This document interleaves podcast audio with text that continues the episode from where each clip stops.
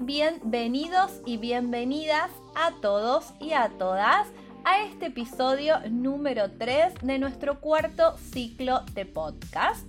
Hoy vamos a estar hablando de principios para el trabajo. Hace unos días atrás les dejé un post en mi feed de Instagram arroba soymaria4.0 sobre qué tenemos que tener en cuenta antes de emprender algún negocio, ¿sí? de comenzar con un negocio. La verdad que la palabra emprender es bastante amplia y no solamente la vamos a adjudicar al negocio o al trabajo, la verdad que también lo podemos aplicar a la vida en general, como a nuestras relaciones o por ejemplo sea a nuestros viajes. Hoy quiero compartirte en este podcast algunos principios que he ido aprendiendo a lo largo de mi vida profesional y a lo largo de mi vida en general y que está bueno tener en cuenta para el trabajo.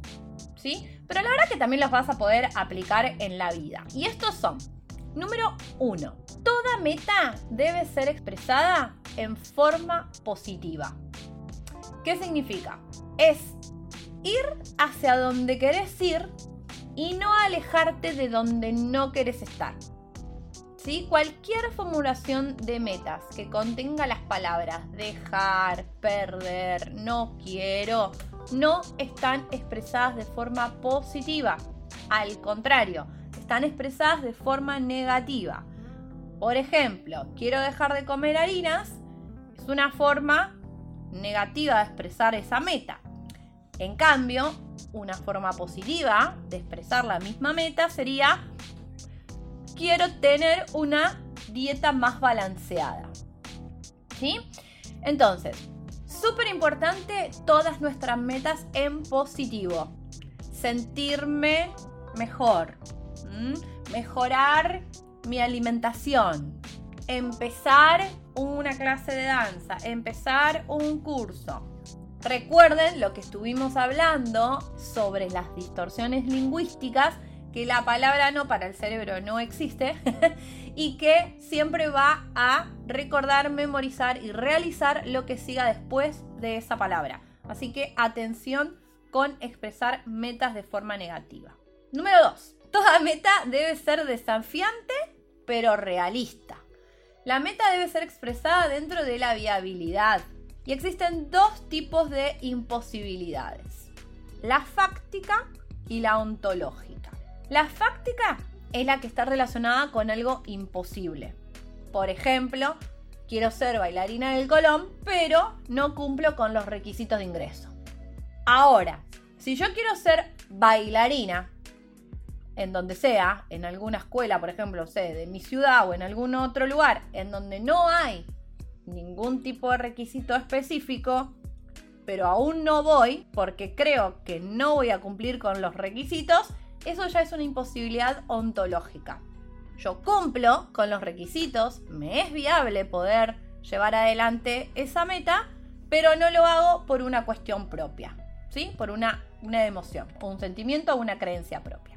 Número 3. Definir el resultado de la manera más precisa posible.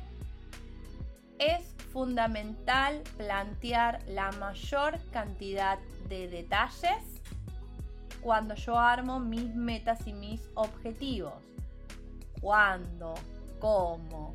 ¿Dónde? ¿Para qué? Las metas tienen que estar planteadas de forma exacta y específica. Si no, no se cumplen. ¿Ok? Tratar de hacer algo no es hacer algo. Tratar en general es un verbo que tiende a ser negativo. Tratar, intentar. En general llevan a que la mente actúe en forma negativa. Intento llegar temprano. Es seguro que no vas a llegar temprano. Trato de ir a tu fiesta. Es muy probable que no vayas a la fiesta. Es más probable que no vayas a que sí vayas. En cambio, si vos a tu meta la fijas con algo concreto y exacto, voy a llegar a las 9, ya te predispones a llegar a las 9. Tu cerebro sabe que tiene que llegar a las 9.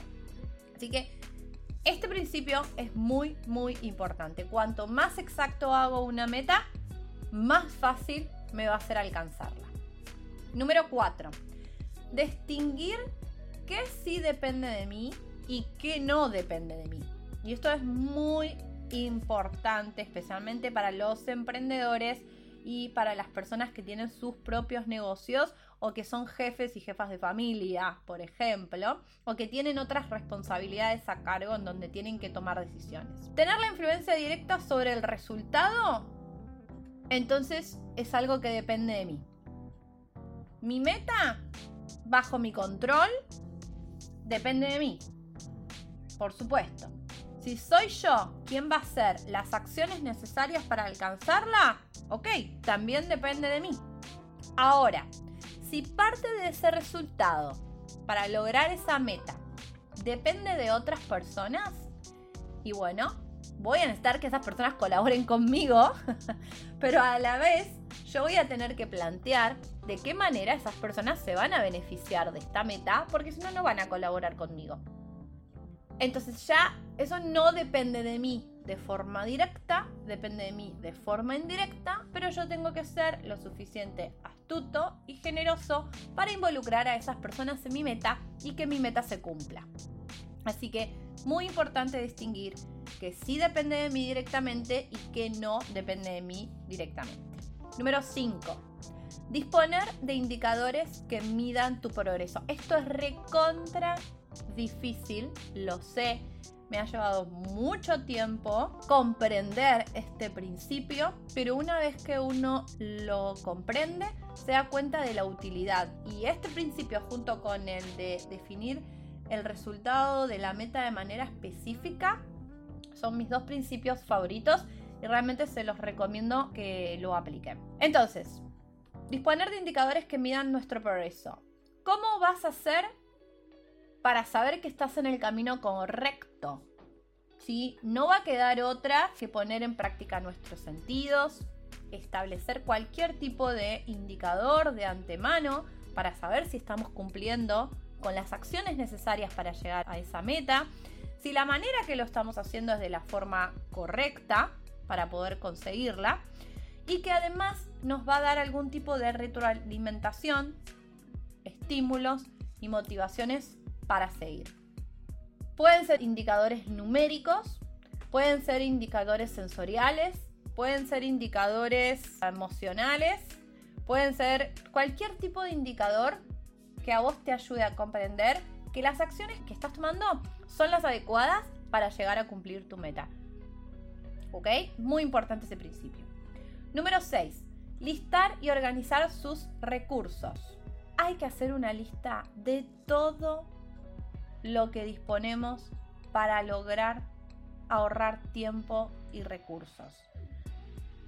Herramientas que tengo disponibles, recursos que tengo disponibles y tiempo que tengo disponible. Si no tenés los recursos, no es una excusa. Todo se puede crear. Algunos ejemplos de estos recursos son dinero, bienes, distintos tipos de materiales, contactos con personas. Estos son recursos que directa o indirectamente nos van a colaborar con alcanzar nuestras metas.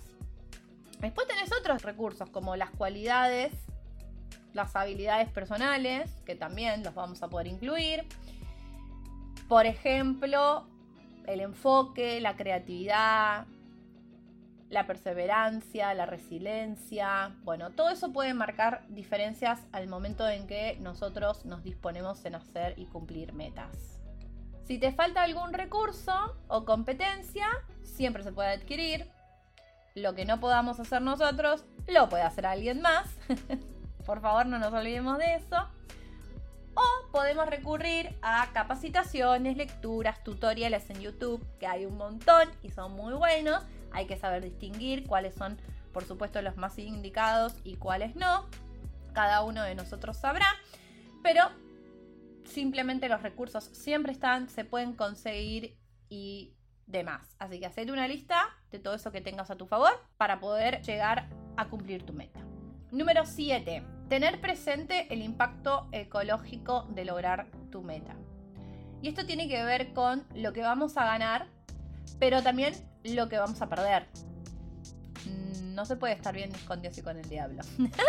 siempre algo se pierde, pero también siempre algo se gana. A ver, vinculado con nuestras relaciones familiares, nuestro trabajo, nuestros espacios en la agenda, nuestros espacios en general. El dramaturgo, periodista y polemista inglés George Job afirmó en una ocasión, en la vida hay dos tragedias. No conseguir lo que se desea y la otra es obtenerlo. De una u otra manera, algo vamos a perder. Número 8. Llevar el plan a la acción.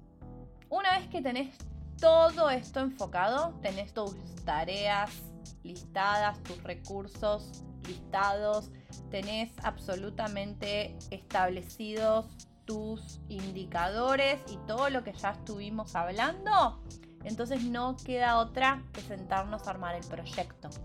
Y nuevamente te invito a que leas ese post en mi feed de Instagram.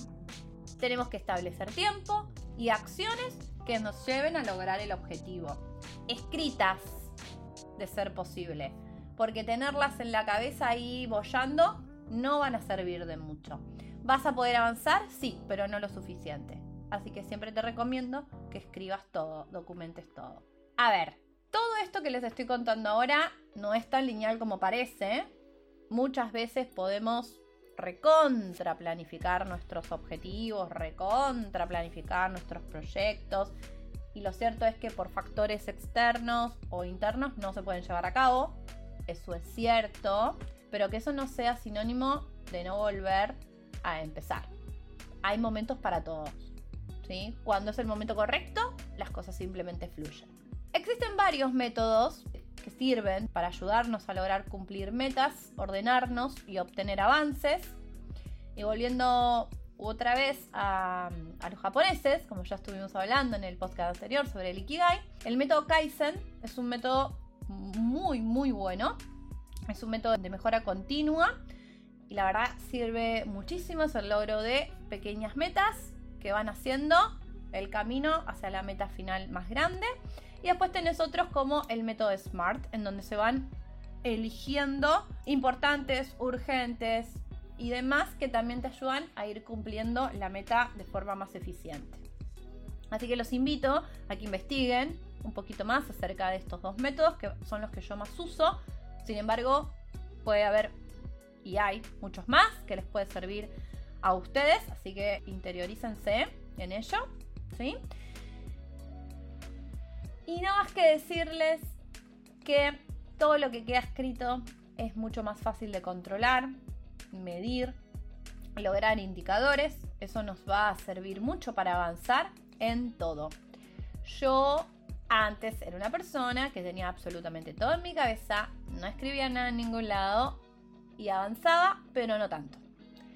Hoy aprendí la importancia de escribir en una computadora, en un papel, en un celu, donde sea, y eso me permite a mí ir avanzando de una manera más rápida y mucho más eficiente por sobre todo. Así que gracias por escucharme una vez más. Te invito a que escuches los ciclos anteriores de mis podcasts que están súper buenos, son súper útiles y por supuesto todos van avanzando de forma correlativa. Así que escúchalos, por supuesto, seguime en mis redes sociales y nos vemos en el próximo episodio.